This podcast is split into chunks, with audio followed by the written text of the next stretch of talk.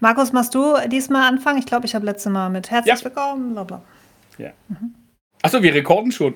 Hallo und herzlich willkommen zu unserer neuen Ausgabe des Security Awareness Insider Podcasts. Hallo Katja, schön bist du da. Hallo Markus.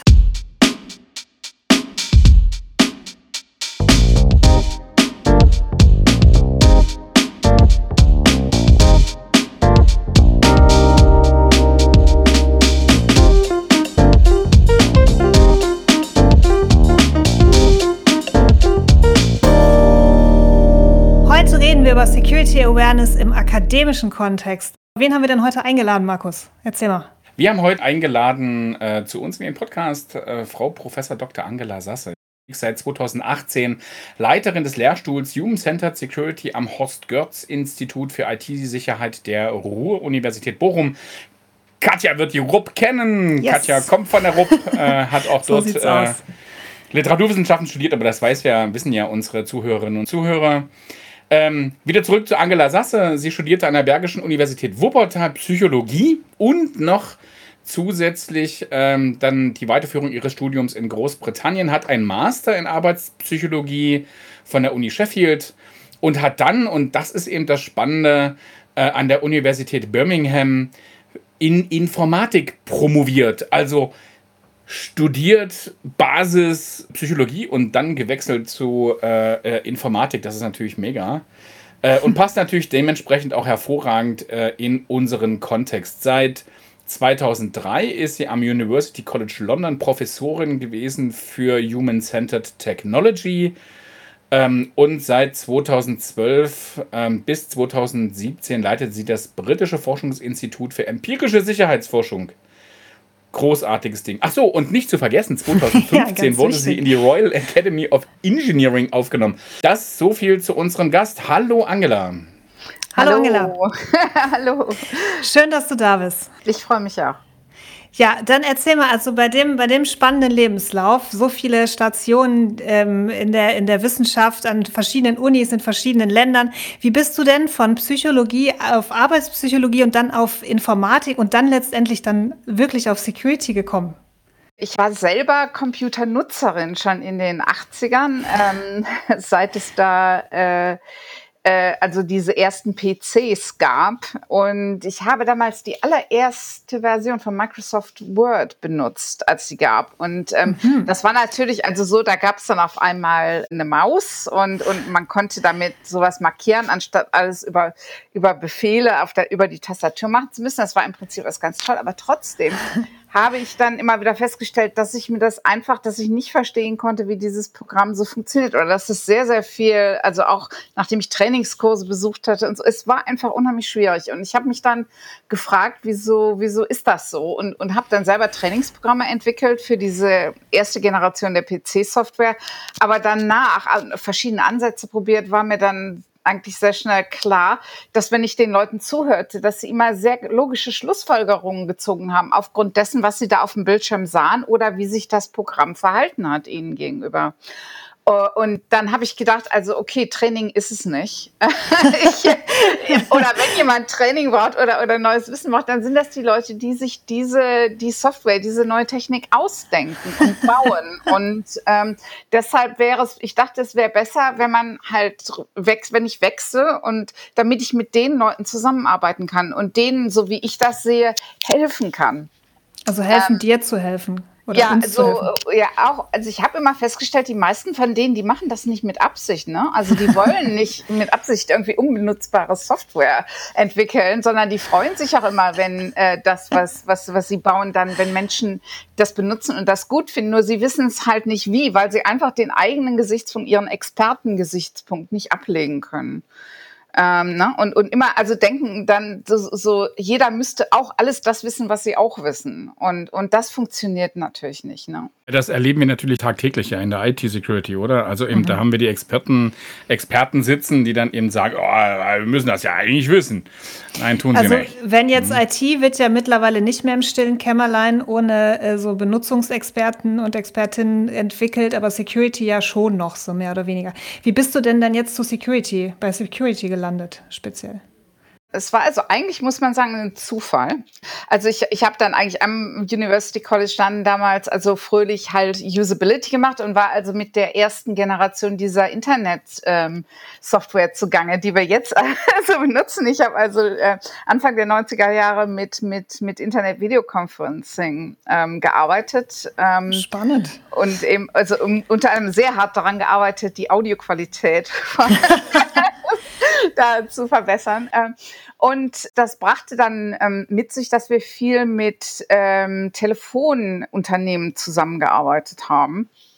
Ähm, weil für die war natürlich, das war jetzt das, diese Internet, diese paketbasierte äh, äh, Technologie, war natürlich ähm, ganz, also für die ein wahnsinniger Umbruch von den, von dem vorher, von dem, was man also Circuit-based ähm, äh, äh, äh, verstanden hat. Und, und die haben im Grunde genommen gar nicht so richtig geglaubt, dass das überhaupt möglich ist, dass man jemals mit einem paketbasierten Netzwerk ähm, die Audioqualität so gut, ne, also so, so ähm, ohne Unterbrechung, dass das überhaupt geht, ähm, dass man es überhaupt hinbekommen könnte. Und dann hatten sie mir ein Projekt finanziert, wo wir äh, in Kleingruppen Sprachunterricht Sprachunterricht gemacht haben, hochspezialisierten Sprachunterricht gemacht haben. Also sowas wie, wie, wie, wie Italienisch für Rechtsanwälte und Französisch für Ingenieure. Na, wo man, also, wo du, wo du in, an einem Ort gar, gar keine Gruppe zusammenbekommst. Aber eben, wenn man es online macht und Leute aus allen schmücken Städten teilnehmen können, dann geht das. Und das hat also auch ganz gut funktioniert. Aber das, da hatte ich halt irgendwie äh, in, in der Firma kannten sie mich einfach als jemand, der Usability macht. Und eines Tages bekomme ich einen Anruf und da sagte, ähm, sagte jemand, also ähm, Sie kennen sich doch mit Usability aus. Und ich sagte, ja, äh, was ist denn Ihr Problem? Und dann sagt er, ähm, ja, äh, könnten Sie mal eine schnelle Studie machen und uns sagen, warum sich die diese dämlichen Nutzer ihre Passwörter nicht merken können. ja, war, ich kenne das, ich habe das heute noch im Ohr. Er sagte, ne, why, why these stupid users can't remember their passwords. Ne? So äh, war das ja und und das war also der Auftakt und ähm, dann ähm, also in, in schneller Zusammenfassung habe hab ich mit einer damaligen Masterstudentin, einer Adams, ähm, da hat hat sie sich da äh, mehrere Wochen halt äh, in der Firma ähm, ist sie halt und hat hat Leute hat die Mitarbeiter interviewt und ähm, dann haben wir dann gedacht, als wir gesehen haben, oh wie, wie stark, also auch emotional mhm. stark unsere Interviewpartner mhm. da reagiert haben und uns erzählt haben, dass das gar nicht geht. Ne? Äh, dann haben wir gesagt, okay, jetzt schauen wir uns das noch mal in einer anderen Firma an. Ist das denn da auch mhm. so schlimm? Mhm. und dann haben wir auch schließlich noch einen Fragebogen ins Netz gestellt und das äh, war also so Ende der 90er Jahre, ne? da war das noch nicht so gang und gäbe. Und als wir dann also nach zwei Tagen 200 Antworten in diesem Fragebogen hatten und wow. die, die, die Textboxen, die freien Textboxen, die wir gelassen hatten. Die waren gar nicht groß genug. Es war also, glaube ich, für die Leute sehr kathartisch, dass ihnen endlich mal jemand, dass endlich mal jemand sagen können. So nach dem Motto, Mensch, das geht zuhört. überhaupt nicht, ne? Dass ihnen mhm. mal jemand zuhört. Ja, und da war mir also ja quasi klar, mit Usability sind wir insgesamt ähm, sehr äh, weit gekommen, aber in, in der Sicherheit findet das gar nicht statt. Und, und, und keiner denkt von den Sicherheitsleuten, denkt, dass das überhaupt relevant ist, sich mit dem Thema zu beschäftigen. Alles, alles das, was wir jetzt gerade gehört haben ähm, von, von Angela, ist, ist, ist natürlich genau äh, so der Weg auf, auf deinen Lehrstuhl. Ne? Also es geht, geht ja um, um den, den, den, den Menschen in Sicherheitsprozessen irgendwie in den Fokus zu rücken, also Human-Centered Security. Was ist es denn genau, Angela? Was ist es genau? Ist ähm, also ähnlich, wie ich gesagt habe, dass ich in die Informatik gewechselt bin, um die Usability-Prinzipien praktisch anzuwenden, also den Entwicklern ähm, von Software zu helfen, die praktisch anzuwenden. Äh, so machen wir das jetzt auch mit unseren äh, IT-Sicherheitsstudenten. Ähm, die, äh, die Ruhr-Uni Bochum hat den größten ähm, Studiengang für IT-Sicherheit in Europa. Ja, also ein wichtiger Teil davon ist also erstmal die, die Perspektive, also natürlich erstmal das Problembewusstsein zu schaffen. Mhm. Ne, und da geht es also hauptsächlich darum, Ihnen zu zeigen, wo, warum diese Sicherheitsmechanismen, die Sie ja oft von meinen Kollegen dann in anderen Kursen gelernt haben, in der Praxis oft nicht funktionieren. Mhm. Äh, Schön, ist das nicht ein bisschen demotivierend für die, die das studieren? Nein, es geht ja nicht darum, dass wir sagen, das ist alles schlecht und das sollte man gar nicht machen, sondern es geht hier darum, wie wir es besser machen. Ne? Ich wollte gerade sagen, hast du es gut mit deinen Kollegen oder? Äh? Ja, absolut, absolut. Okay. Äh, ja, nein, das ist, äh, das ist, das ist es. Äh, also äh, und und viele, ich meine, das ist natürlich jetzt auch über Jahre hinweg ein Dialog, wie wir, wie wir dann also auch gegenseitig uns ähm, anpassen ähm, mit unser, mit unserem gemeinsamen Wissen das zusammenbringen, um eben äh, besser, also äh, bessere und benutzbarere Sicherheitsmechanismen zu entwickeln. Aber es ist sehr, sehr wichtig, eben also erstmal Problembewusstsein, dann eben auch also was was vielen im Moment also auch noch fehlt. Ich sage immer, man muss ähm, so Grundzüge der der Betriebswirtschaft eben auch verstehen. Man mhm. muss also wirklich mhm. dieses Bewusstsein dafür, wie viel das jetzt eigentlich an Zeit und Aufwand kostet, aber eben auch, äh, dass Sicherheitsmechanismen manchmal zum Beispiel Vertrauen zerstören. Mhm. Ähm, oder, oder eben also, also auch oft explizit sagen, dass, ähm, dass den, dass den ähm, Mitarbeitern nicht vertraut wird im mhm. ähm, der Mitarbeiter als Feind. Des, als, als, Feind, nicht genau. Und das, das, dürf, das darf auf keinen Fall sein. Das ist das. Und dann, wenn wir uns anschauen, okay, wie gestalten wir denn so ein Sicherheitsmechan solche Sicherheitsmechanismen besser, ist also ein ganz wichtiger, dass äh, für mich, dass der äh, Perspektivwechsel stattfindet, dass, dass Sie kommen mit dem Eindruck, dass wenn Menschen Sicherheit nicht benutzen können, dass man, dass das, äh, das erste und, und das probateste Mittel äh, Security Awareness ist. Mhm. also, dass ich, so, wir können dieses Problem lösen, indem wir die Menschen besser trainieren ne, oder denen mhm. mehr Wissen mhm. vermitteln. Und ich bringe Ihnen eben nahe, dass wir also aus über 100 Jahren Human Factors ähm, wissen, dass das also ein, ein Trugschuss ist, zu denken, der Mensch ist total flexibel und den kann man, das, das, das den zu schulen, dass das eine billige mhm. ne, also, ähm, Option ist. Und, und eben, dass man sagt, dass wir eigentlich gelernt haben, dass man 90 Prozent der Probleme durch Design löst, indem wir also mhm. ähm, sicherstellen, dass die Sicherheitsmechanismen machbar sind für, ähm, also eben auch für Nicht-Spezialisten Mhm. Und ähm, dass, dass, dass eben also äh, die Schulung tatsächlich, dass, dass die Zeit und die Aufmerksamkeit, die wir dafür haben, dass das ein sehr, sehr kostbares Gut ist, dass mhm, wir wirklich ja. sehr gezielt einsetzen müssen, um ähm, nachhaltiges und auch richtiges Wissen in, äh,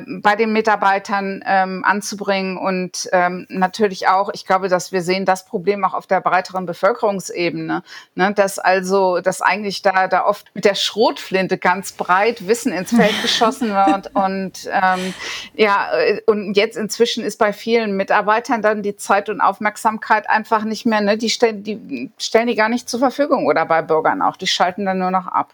Ich finde mega spannend, dass Security Awareness, wie du gerade gesagt hast, ja häufig so wahrgenommen wird. Wir schaffen Bewusstsein bei den bei Endnutzer und Nutzerinnen für Security. Ihr aber bei euch bei Human Centered Security so dran geht und das Problembewusstsein auf der anderen Seite schafft, dass Security-Prozesse eigentlich total schwierig sind äh, und viel einfacher zu nutzen wären und natürlich auch zu befolgen, wenn sie eben einfacher zu nutzen wären. Mhm. Ähm, würdest du denn sagen, dass Security Awareness irgendwann dann obsolet wird, wenn jetzt eure Forschung tatsächlich in der Praxis irgendwann so äh, flächendeckend angewendet ja, zumindest wird? die Methodik, ne? Also eben die Art und Weise, wie man es macht, ne? Mhm. Ich, ich, das glaube ich deshalb nicht, weil äh, die Angreifer stehen ja nicht still sondern mhm. ähm, das entwickelt sich immer weiter. Es kommen neue Angriffe, ähm, wir bekommen auch neue Technik und das, ähm, wenn wenn die, äh, wenn wenn neue äh, Geräte, äh, eine neue Art von Technik geschaffen wird, nehmen wir jetzt zum Beispiel mal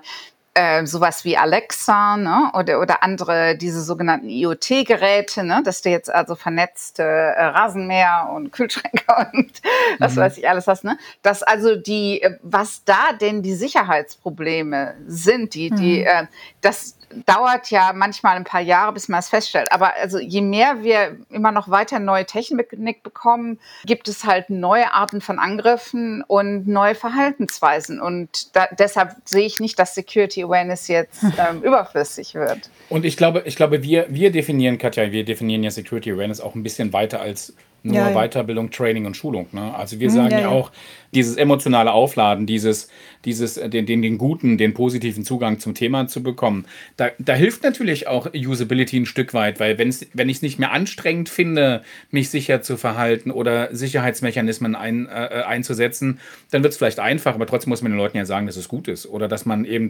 liebgewonnene Routinen jetzt einfach durchbrechen muss. Ne? Mhm, absolut. Es Genau. gibt es also im Moment bestimmte, es gibt bestimmte Verhalten, die, Ja. die eben Routine sind und Ja. ähm, die einfach im, im digitalen Zeitalter nicht mehr ähm, äh, nicht mehr zeitgemäß sind und, und die wir ändern müssen. Und das ist für mich sehr, sehr wichtig, ne? ein sehr wichtiger Teil von Security Awareness, ähm, Ja. die, diese neuen Verhalten. Ähm, aber daran, meiner Erfahrung nach, also zumindest im Unternehmenskontext und auch was oft auf, auf nationaler Ebene versucht wird, den Bürgern nahezubringen, krankt es halt daran, dass sie eigentlich nur mit Informationen beschossen werden und oft also die Verhalten gar nicht erstmal Nummer eins nicht konkret benannt werden. Ähm, manchmal wird es auch deshalb schlecht erklärt, weil irgendwie vorausgesetzt wird, dass die, dass die Mitarbeiter oder die äh, Bürger die Bedrohungen kennen und, und, und schon wissen, äh, wie jetzt die, die, der konkrete Angriff, den jetzt, äh, der auf sie stattfindet, ähm, dann dazu führt, dass, dass beim Unternehmen alle ähm, plötzlich, äh, alle, da wird Server verschlüsselt werden und man nicht mehr an Daten rankommt. Ne? Äh, aber genau. Das ist, das ist wirklich, also dann krank. Aber eben diese Verhaltensumstellung wird nicht begleitet. Also da geht man Ja. davon aus und man sagt Ja. den Leuten einmal, ähm, das solltet ihr nicht mehr tun, ihr solltet stattdessen das tun. Und dann denkt man so, so damit, das war's dann. Ne? Und, Ja. und es wird dieses, das, das, äh, wenn, wenn das ein, ein sehr, ein hochgelerntes Verhalten ist, also eine Routine oder eine Gewohnheit ist, wenn wir das nennen, die kann man nicht von heute auf morgen ganz schnell einfach so umstellen. Das ist ein Prozess und, und diesen Prozess müssen wir unterstützen. Ja, genau. Und Das ist, eben Kommunikativ. der, das ist eben der Change, ne? Das ist eben der Change-Prozess Ja. hinter. Ja. Ja, genau. Sehr cool. Genau, da bist du, da bist du ja dann auch. Ich ähm, gehe jetzt mal ähm, gerade zu den Projekten, die gerade bei dir anstehen, weil da sind wir jetzt gerade, wie du sagst, Ja. die Leute müssen konkretere Informationen bekommen, besser begleitet werden. Du hast erzählt, ihr seid gerade dabei, ein Projekt zu lancieren oder bald zu starten, das heißt DigiFit. Was ist das denn genau? Ja, das ist, ist digi digitale Fitness. Ähm, eben weil wir feststellen, dass der Begriff so negativ belastet ist ähm, und dass, dass er so negativ belastet ist, dass Leute, wie gesagt, manchmal oft auf Durchzug stellen und, und denken, jetzt kommt wieder so ne, in, in Expertensprache und die, die, die, die sagen dann wieder, dass alles, was ich mache, schlecht ist und, und, und unglaublich äh, naiv ist ne, und, und unsicher ist und, und so. Und, ähm, und deshalb habe ich äh, ich gedacht, es wäre vielleicht gut, ähm, also ich, die Verhaltensumstellung hat wesentlich bessere Chancen, wenn das Ganze positiv und optimistisch angegangen wird. Und deshalb habe ich gedacht, also jetzt gehe ich mal weg von dem Begriff IT-Security und ähm, versuche, es wäre besser, wir versuchen zu kommunizieren, dass es einfach, es gibt gute Gewohnheiten für das digitale Zeitalter. Ja, wenn man im digitalen Zeitalter sicher unterwegs sein müsste, gibt es gute Gewohnheiten. Und diese Gewohnheiten wollen wir vermitteln und den Leuten helfen, ihre alten Gewohnheiten abzulegen und diese neuen anzunehmen. Und, und, und wie genau wollt ihr das mit der digitalen Fitness jetzt, wie habt ihr vor, das anzugehen? Äh, Es ist ein, ein kollaboratives Projekt, mehrere Lehrstühle an der RUP, äh, außer Human Centered Security auch noch die Kollegen von der Systemsicherheit. Das heißt, die sind also die technischen Experten und diejenigen, die auch immer die Entwicklung von Angriffen äh, im Blick haben und was jetzt äh, technisch an technischen Mitteln oder an Verhalten die beste äh, Verteidigung dafür ist. Und äh, die äh, Kolleginnen aus der äh, pädagogischen Psychologie ähm, da wir ja also hier auch äh, eben das Lernen und die Verhaltensänderung ähm, uns anschauen wollen. Aber wir arbeiten dann auch mit einem Kollegen in der Kommunikationswissenschaft zusammen. Und weil das Ganze vom, äh, von der Bundesregierung gefördert wird, also äh, vom Bundesministerium äh, für Wissenschaft und Forschung, äh, die möchten natürlich auch, dass äh, diese Forschung schnell umgesetzt wird. Und deshalb haben wir auch zwei Firmen dabei, die also Sicherheitsawareness entwickeln und anbieten, damit wir das äh, umsetzen können. Und äh, also konkret wollen wir eben ganz gezielt auch mit Gruppen, die normalerweise schwierig zu erreichen sind, wie zum mhm. Beispiel mhm. ähm, Jugendliche, aber auch, äh, die sind nämlich, also man denkt oft, ja, ja, die, die können ja mit der Technik umgehen, aber die, deren Risikobewusstsein ist manchmal also wirklich ein ganze, äh, ganz weit weg von der okay. tatsächlichen ja. Risikokonstellation. Ne? Äh, mhm. Aber eben auch älteren Mitbürgern ähm, und, und solchen, die, die vielleicht auch noch relativ neu in der Technik sind und, und da, dass wir also mit, mit denen also fo solche Fokusgruppen vor Ort machen und dann das aber auch wiederholen und wir entwickeln dann.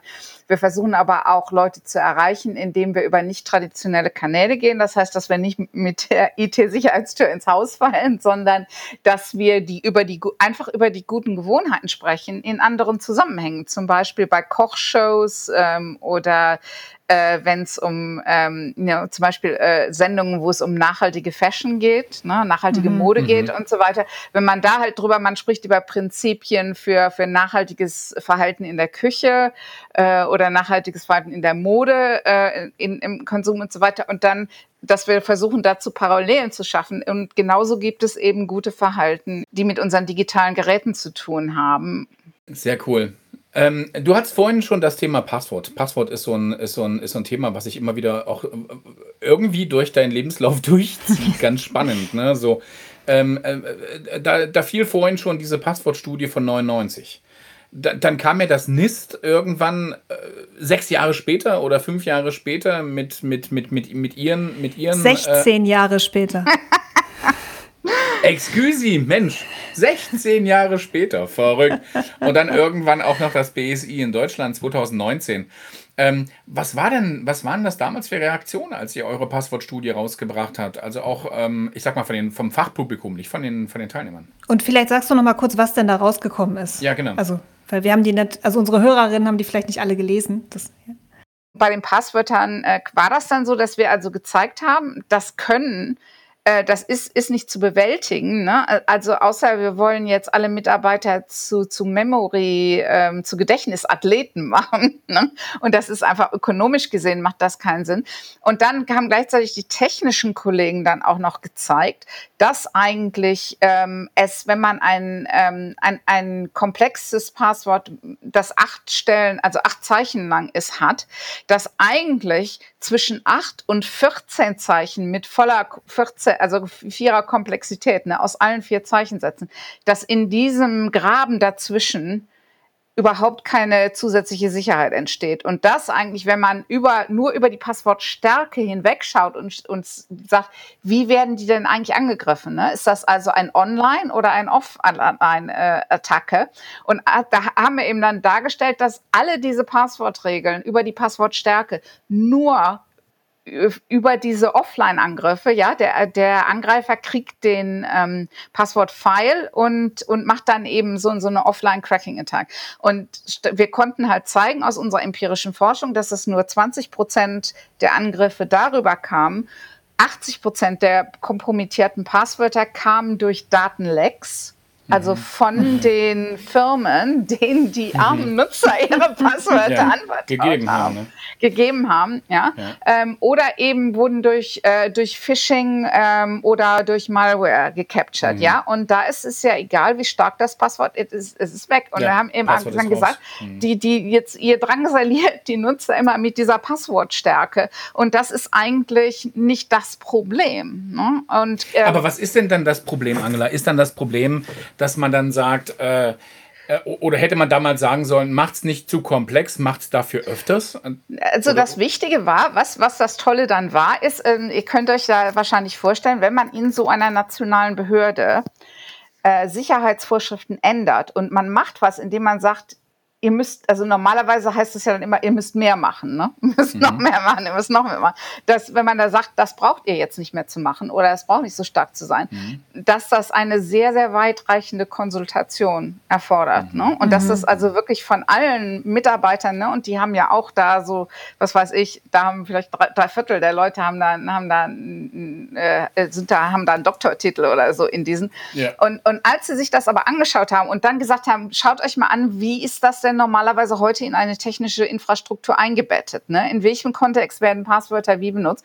Und dann haben sie eben gesagt, eigentlich ist es, es, es, es macht überhaupt keinen Sinn. Die ganze, die ganze Last wird bei dem Endnutzer abgeladen. Wenn aber diejenigen, die die Technik gestalten und betreiben, sehr, sehr viel tun könnten, damit die Angriffe gar nicht funktionieren. Ne? Also es, es ist einfach zum Beispiel, ist zum Beispiel, ist wieso wie kann das denn heutzutage noch sein, dass, dass ein Betreiber da Millionen von Passwörtern hat und die, diese Datei nicht verschlüsselt?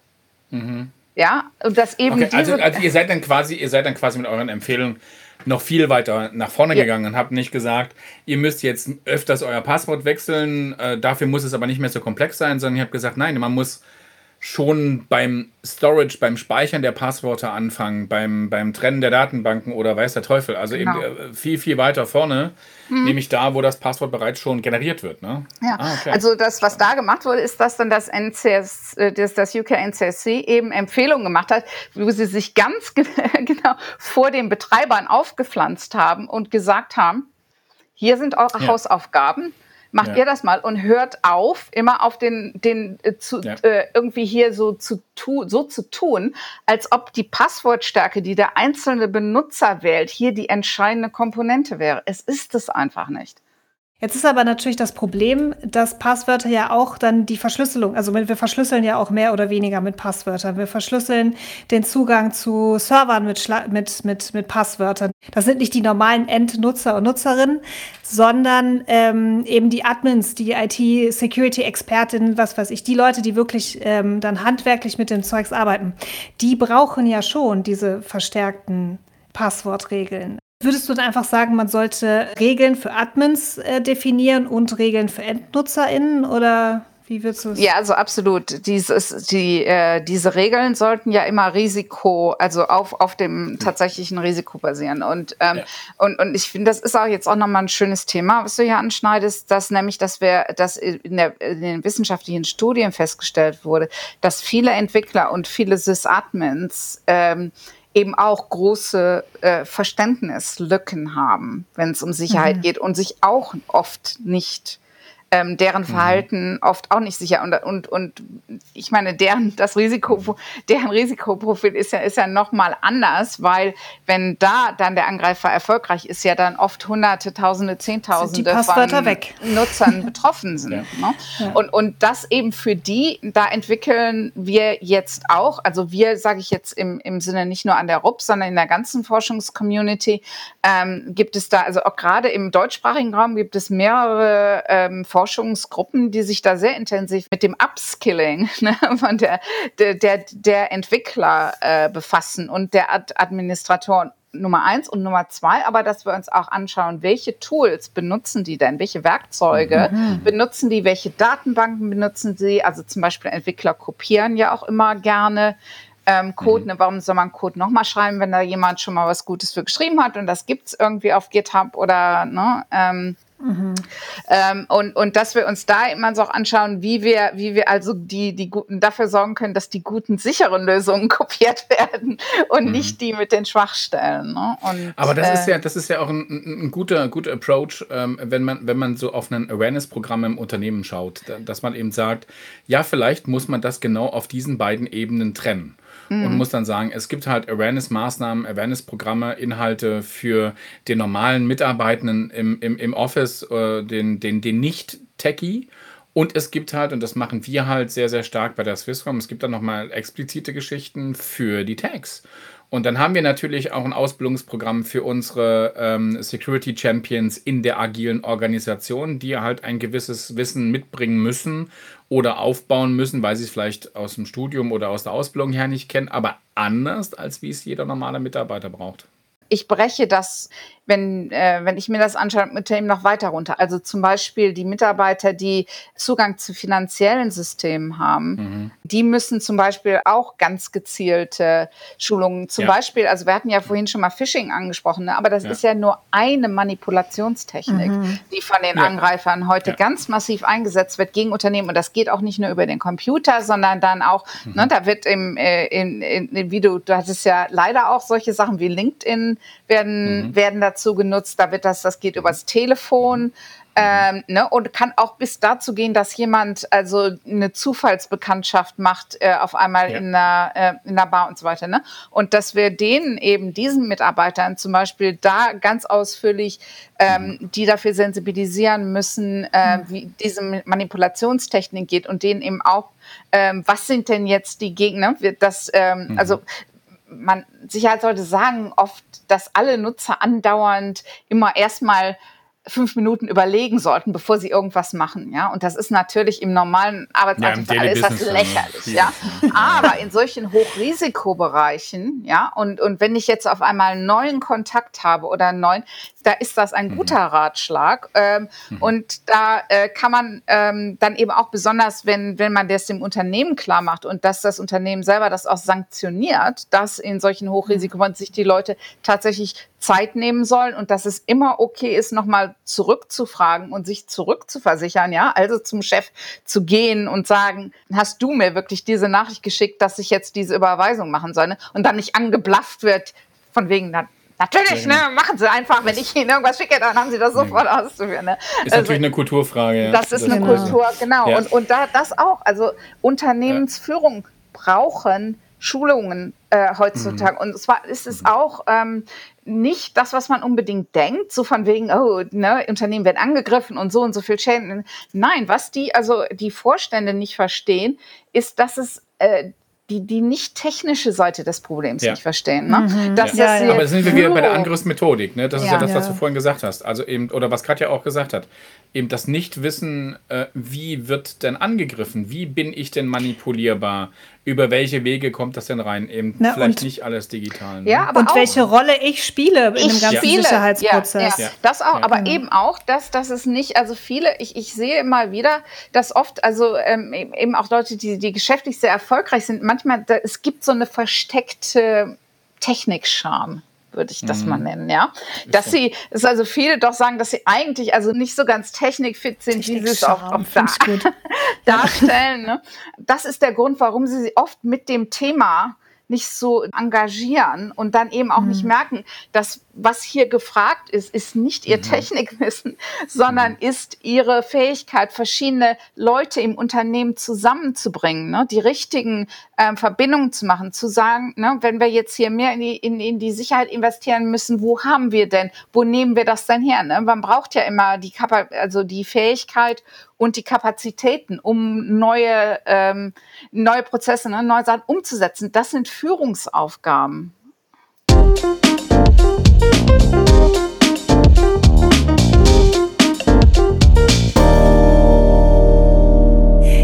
kommen wir zur, ähm, zur letzten Frage heute im Podcast und die ist immer dieselbe. Und zwar ähm, würden wir von dir gerne wissen, was dein ultimativer Tipp für unsere Zuhörer und Zuhörerinnen ist. Hast du einen? Äh, wenn es um äh, Security Awareness geht und, und ja, aber auch, äh, das, das, das möchte ich gerne auch, dass das Sicherheits, IT-Sicherheitsexperten da vielleicht mit zuhören. Ähm, ist, ist das, also Security Awareness, das, man sollte sich nicht als Megafon verstehen. Mhm. You are not a megaphone. You are not ja. a megaphone, sondern es ist eine, ein, ein bestimmtes Skillset und, und ein Aufgabenbereich, ähm, das heißt also, dass, dass, dass sie nicht so sehen sollen, dass sich die Sicherheit sollte alle möglichen Regeln ausdenken können und dann sagen, jetzt bring die mal an die Nutzer. ja, genau. Sondern dass, dass die Security Awareness ja ein, ein, eine Broker-Funktion haben, eine Vermittlerfunktion haben. Und das heißt eben, dass man auch mal Nein sagen muss zur Sicherheit und sagt, das ist keine gute Idee.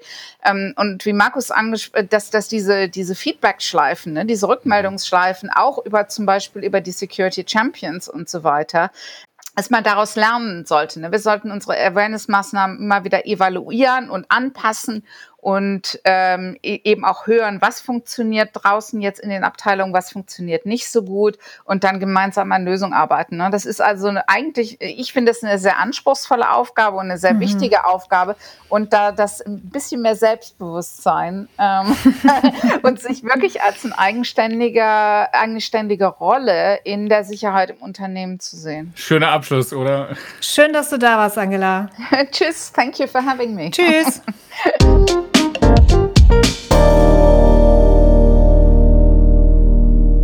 So, Markus. Ach, ich hätte jetzt noch. Immer wieder schön mit, der Angela zu plaudern. Stundenlang. Nein, weil ja. das krasse ist einfach tatsächlich, dass, dass, wie ich vorhin gesagt habe, weißt du, ich, äh, ich weiß nicht warum, aber ähm, wir sind schon gut unterwegs. Also, aber manchmal habe ich so das Gefühl, man braucht nochmal so diesen wissenschaftlichen Beistand, weißt du? Und den hole oh, ich mir total bei Angela. Zahlen, Zahlen, ziehen ja immer. Und wo wir ja. gerade dabei sind, ich würde gerne unsere Hörer und Hörerinnen darauf aufmerksam machen, auf eine akademische Konferenz, die heißt, äh, oder Symposium, äh, das Symposium on Usable Privacy and Security, genau, SUPS Abkürzung, kann man sich gut merken, verlinken wir natürlich auch. Ähm, und ich war da dieses Jahr zum ersten Mal, Anfang August, und muss sagen, ich bin, ja, cool. ähm, ich bin begeistert, doch ich kann sagen, ich bin begeistert. Es war, es war sehr wissenschaftlich, also sehr trocken, wer daran nicht gewöhnt ist. Ich bin schon lange nicht mehr daran gewöhnt. Ähm, das muss man sich schon anstrengen, wirklich dann die Augen aufzuhalten. Vor allen Dingen auch, weil es in Kanada war und hier Zeitverschiebung und so weiter. Uiui. Aber, aber es war ähm, sehr, sehr spannend und da gab es, die Paper kann man alle runterladen. Also was da, da gab es so Talks darüber, wie, warum äh, in Deutschland die Corona-Warn-App nicht runtergeladen wurde und was sie damit Probleme haben, ah, was die Leute unter Verschlüsselung verstehen und ab wann sie sich sicher fühlen und wann nicht wie man am besten eine Security-Kultur startet. Solche Sachen. Es ist wirklich sehr, sehr spannend. Ich kann nur jedem empfehlen, da mal so ein bisschen durchzugucken. Insgesamt natürlich auch sowas wie inklusive Security. Also Leute ja. mit eingeschränkten Sehfähigkeiten, wie gehen die denn mit zum Beispiel Face Recognition und sowas alles um? Ja, das ist ähm, alles, also es war wirklich sehr, sehr spannend. Und wie gesagt, ähm, wie wir es mit der Angela heute schon als Gast hatten, die Wissenschaft zieht nach und fängt jetzt langsam an, sich auch mit diesen ganzen Problemen, die wir bei Security Awareness versuchen zu ähm, über Kommunikation zu regeln, auch tatsächlich von der Basis aus, also von der Technik her zu, ähm, zu ändern. Ja, und dann nicht zu vergessen, ne? also spannend wird es dann noch eine Veranstaltung, nämlich euer Switch Security Wednesday. Yes. Am 5. Oktober. Da könnt ihr euch jetzt noch registrieren, also rauf auf die Webseite. Genau. Der wird dieses Jahr wieder online stattfinden für ähm, Teilnehmer und Teilnehmerinnen. Die Speaker laden wir vor Ort ein, aber das, ähm, ja, ist jetzt einfach nochmal so. Es wird aber ganz viele spannende Leute geben. Also ihr könnt euch auf alles freuen. Die Webseite zum, zum Registrieren und auch wo ihr die Agenda findet, verlinken wir natürlich auch.